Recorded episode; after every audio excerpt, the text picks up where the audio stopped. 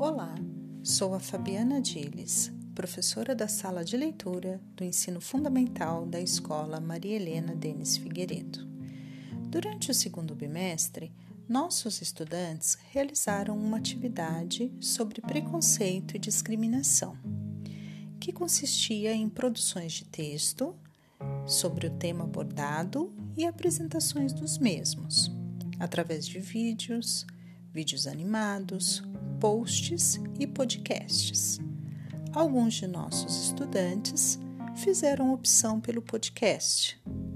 Confiram e apreciem suas produções. Espero que vocês gostem.